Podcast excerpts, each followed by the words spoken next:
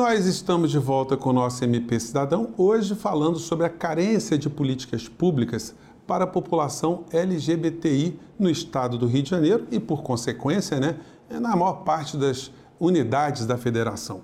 E hoje eu recebo aqui no estúdio a promotora de justiça e assessora de direitos humanos e minorias do MPRJ, Eliane de Lima Pereira, e recebo também a doutora Maria Eduarda, que é advogada que sustentou a criminalização da homofobia no STF. Bom, eu queria voltar a essa questão, doutora Maria Eduarda, porque essa questão está sendo colocada no STF. É, tudo bem que a gente já tocou um pouco nesse assunto no nosso programa passado, mas eu queria retomar de novo é, qual é a importância de um julgamento dessa natureza na nossa mais alta corte do Brasil.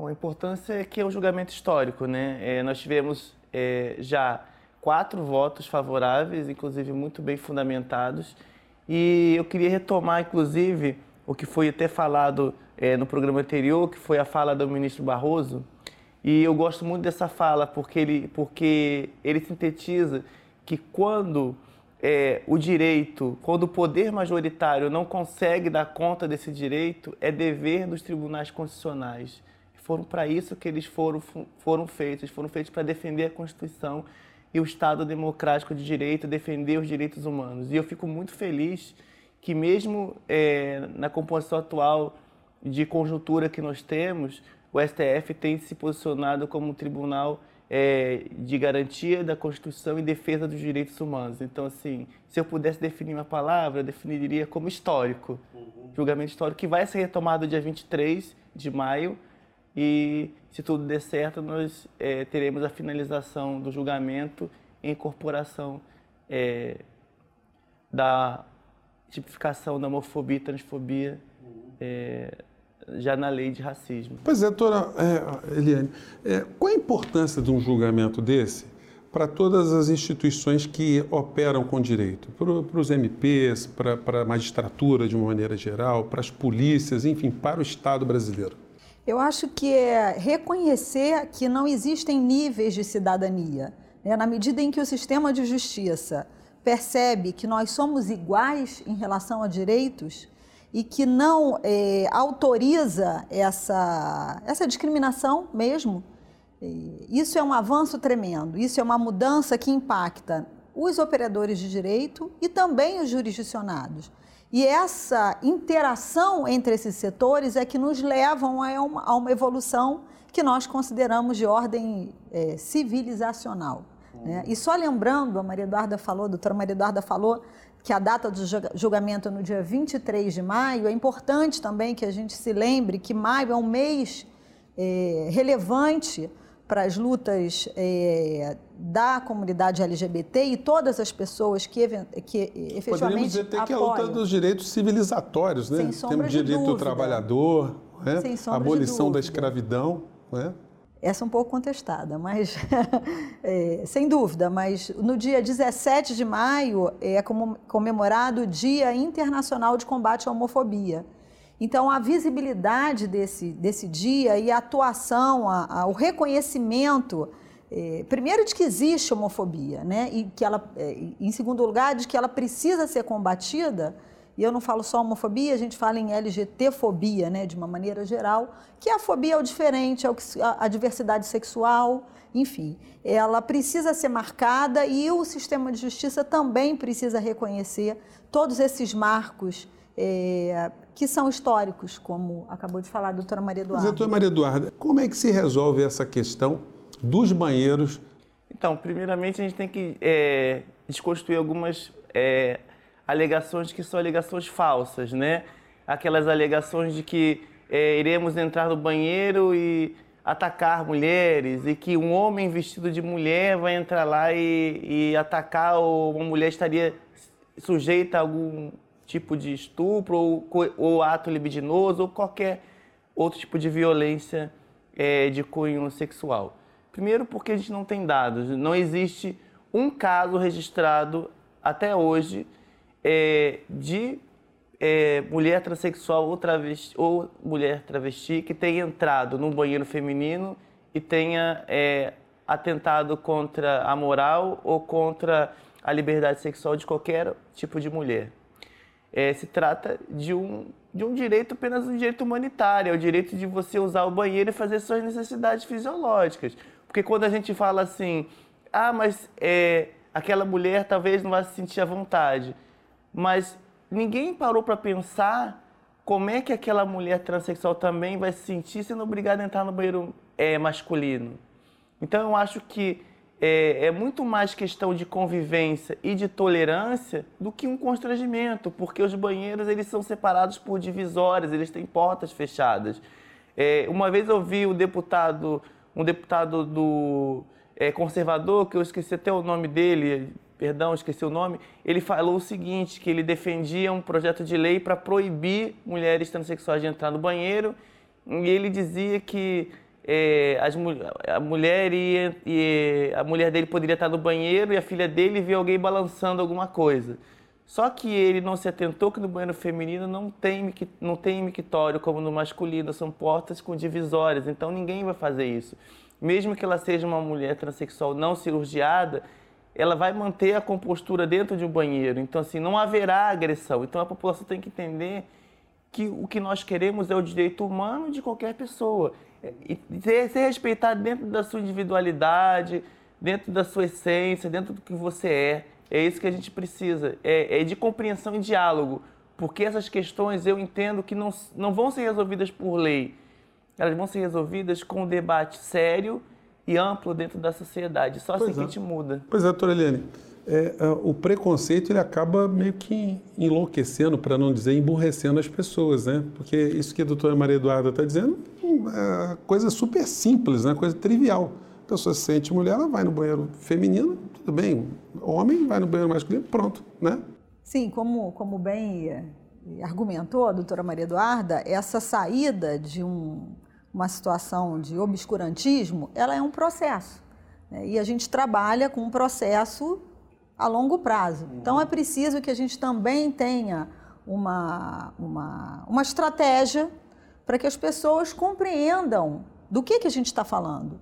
E para que se tenha, no mínimo, tolerância. Eu sempre falo que tolerância é muito pouco, que o que a gente deve, o que devemos uns aos outros é respeito. Né? A tolerância é, é, é uhum. me parece assim algo é, menos, do que, de, né? menos pra, do que o desejável. precisar, né? Eu tenho, sim, o respeito e, e, em última análise, a empatia, é reconhecer naquele outro que ele tem o direito à sua própria identidade, ao reconhecimento de que gênero ele pertence e, portanto, eu tenho que respeitar o mínimo, uhum. minimamente, né? E eu acho que esse exemplo dos banheiros ele é bem, é bem ilustrativo. Olha, eu vou ter que fazer agora um pequeno intervalo. O nosso programa é assim, ele vai, vai empolgando no tema, né? Mas a gente vai fazer um pequeno intervalo, a gente volta já já com o nosso MP Cidadão. E você não saia daí que o programa está muito bacana. Até já. E nós estamos de volta com o nosso MP Cidadão. Hoje o tema está muito bacana, né? Eu queria voltar é, é, nesse bloco aqui, comentando novamente essa cartilha aqui. É, doutora Helene, como é que as pessoas que estão se interessando pelo nosso programa hoje, pelo nosso tema, que queiram saber mais informações sobre essa cartilha? Gente, a cartilha é muito legal, ela é muito, muito ampla, né? ela é muito elucidativa, ela ela desmistifica uma série de questões, ela ajuda as pessoas que são educadores, você que, tá, que é professor, que está assistindo nosso programa de hoje, né, ajuda você a interpretar mais esses institutos e lidar melhor com essa, com essa nomenclatura para que as questões sejam cada vez mais elucidadas. Sobre esse aspecto, doutora Elaine, como é que as escolas elas, elas devem tratar a questão LGBTI? Porque nós estamos vendo tempo que esse tema incomoda muita gente ainda, né? Eu acho que a gente pode começar essa, essa fala é, ressaltando que a escola ela é uma reprodutora de vulnerabilidades, né? tal qual a família, tal qual outras estruturas sociais. Né? Então, muitas vezes, essa criança ela sofre tanto, ela sofre o que a gente chama de bullying, né? mas transfóbico, homofóbico, e ela acaba saindo da escola. E aí a gente começa a perceber uma sobreposição de vulnerabilidades. Né? Muitas vezes, a pessoa que tem uma, uma sexualidade não convencional, né? não heteronormativa, ela sofre é, exclusão na escola, é, o que vai causar naturalmente uma dificuldade imensa lá na frente é, em relação à empregabilidade, já é, pela falta de escolaridade e também pelos preconceitos. Então, é, todas essas formas de exclusão, elas vão se sobrepondo. Você tem camadas de vulnerabilidade e de exclusão. Bom, perdem as pessoas, né? isso é um sofrimento sem fim para as pessoas que que, que, passam por isso, mas perde o país também, perde a sociedade. A gente tem perdas econômicas gravíssimas com esse tipo de exclusão. A gente tem, é, muitas vezes, é, necessidades não atendidas no ponto de vista da assistência, da saúde, é, de tantas outras áreas, em razão dessa falta de informação, sobretudo, e da falta de conhecimento em relação a como lidar com essa diversidade. Então, a escola é um vetor fundamental, porque ela é a primeira grande, é o primeiro grande local de sociabilidade. Se a criança, é, o adolescente, já começa a ter dificuldade e é posto para fora daquele espaço, é, é, isso, é, isso é é no mínimo assim um fator fundamental para que ela, essas vulnerabilidades se sobreponham e essa, essa exclusão ela se solidifique. Né? Então nós conversávamos é, no começo, um pouco antes da gravação, né, com, é, como a gente ainda tem números muito discretos, muito pífios, eu diria, é, de pessoas é, é, é transexuais, por exemplo, é, com diplomas, né, ou, ou com, é, com conhecimento e que e, de que maneira isso poderia ajudar, primeiro, o respeito, a, a visibilidade, a humanização né, de todas essas pessoas, né, essa cidadania, como eu falei, esse acesso a essa, essa cidadania que não pode ser diferenciada entre Doutora Maria entre Eduardo, quer dizer, essa fala tua, Helena, está sendo muito interessante porque é, ela está tá mostrando para a gente que o Brasil perde, inclusive, economicamente. Né? Nós estamos é, com esse comportamento preconceituoso já desde sempre, né? excluindo legiões gigantescas de cidadãos brasileiros, né? Da, da, do processo econômico, da inteligência, da formação de conhecimento. Né? Então, concordo com a fala da doutora Eliana, inclusive vou trazer alguns dados. É, em relação a, a, mulheres transexuais e travestis, nós temos dados alarmantes. Por exemplo, é, o número de, dessas mulheres, né, aí quando a gente fala em, em, mulheres, também vou falar em homens transexuais, né, porque também estão inseridos nesse contexto. O, número, o percentual de acesso dessas pessoas às universidades é 0,02%, de toda a população trans que nós podemos é, conseguir fazer a pesquisa, que são pesquisas feitas independentes por ONGs, tá? Inclusive é, instituições internacionais como a ONG Transgender Europe, a ANTRA, o Grupo Gay da Bahia, Rede Trans fazem esse mapeamento. Então, nesse mapeamento a gente descobre que apenas 0,02% tem acesso às universidades. Em contrapartida, 90% sobrevive exclusivamente da prostituição. Então aí você já tem o um mapa da desigualdade. Então essa população não tem acesso ao mercado de trabalho por, muitas das vezes porque ela não tá, não tem a formação adequada, ela não tem nem o segundo grau. E por que, que ela não tem? Exatamente a doutora Eliane tocou num ponto. É a questão da que a gente chama de expulsão. É claro que ninguém é expulsa, é, tacitamente, é, expressamente, mas tacitamente ela é expulsa quando é negado o direito dela ter o nome social da chamada, é negado o direito de usar um banheiro é, da escola, quando ela sofre até o bullying por parte de, de colegas da escola. E essas crianças que praticam o bullying, elas não tiraram o bullying do nada, elas aprenderam em casa a, a fazer o bullying, porque é, LGBT sempre dentro da sociedade foi motivo de chacota, de piada, enfim. Então a, a sociedade nunca se acostumou a ter gente nos espaços. Então quando você tem um, um jovem ou uma criança trans ou um jovem homossexual, a tendência é achar que aquela criança está confusa, nunca se entende aquela criança é, da forma como ela é. Então, assim, os planos municipais de educação, estaduais de educação, por exemplo, têm sido objetos de ação de inconstitucionalidade, como está rolando agora no Supremo, a DPF 475, é, inclusive que nós também estamos é, entrando como é, para fazer parte com o amigo Curi pela ANTRA. Por quê? porque é, é, é existe a inconstitucionalidade de você estar tá você tá proibindo a discussão é, de gênero nas escolas. É inconstitucional você, você proibir é, que se tente eliminar preconceito dentro da escola, proibindo, inclusive, e criminalizando o próprio professor que quer, de repente, é ensinar para os seus alunos a terem mais tolerância.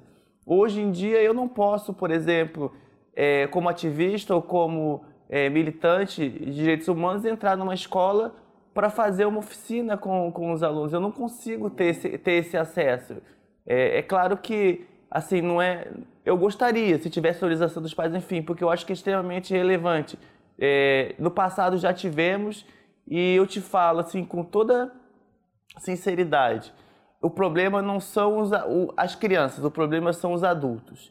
E isso gera uma, uma, um grupo de pessoas extremamente vulnerabilizadas, eu não gosto de chamar vulneráveis porque elas não nasceram vulneráveis, elas foram vulnerabilizadas pela sociedade e isso é ruim para o país porque essas pessoas podem estar produzindo e prendendo e elas estão dependendo de políticas públicas, estão dependendo de centros de referência, eh, de repente de uma ajuda governamental, de ajuda de projetos é, de reinserção na sociedade porque elas não conseguiram ter esse acesso é, quando deveriam. Então isso está prejudicando, prejudica cada vez mais o país. O que, é mais, o que, seria mais fácil?